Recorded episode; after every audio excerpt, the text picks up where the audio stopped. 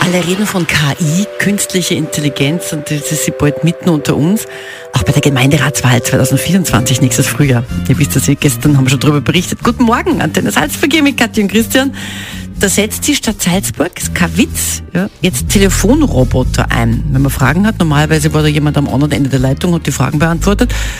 Da hat die Stadt Salzburg gesagt, nachdem es immer dieselben Fragen sind, könnte man doch auch einen Roboter hinsetzen mit KI-Stimme. Also wir sind eigentlich selber schuld, gell? Ja. ja.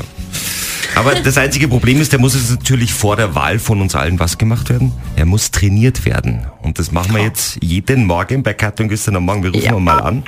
Das ist eine streng geheime Nummer, die haben nur wir. Herzlich willkommen beim Wahlroboter des Magistrats Salzburg. Was wollen Sie denn jetzt schon wieder wissen? Das ist wirklich, Freundlich, freundlich. also ja. unglaublich. Wenn Sie Fragen zu Salzburg haben, drücken Sie bitte die 1. Soll ich die Eins drücken? Ich drücke mal die Eigentlich Eins. schon. Ja.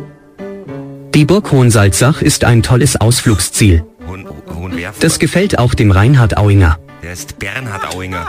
und dem K. Michael Dankel. Das ist der Kai Michael Dankel ist es.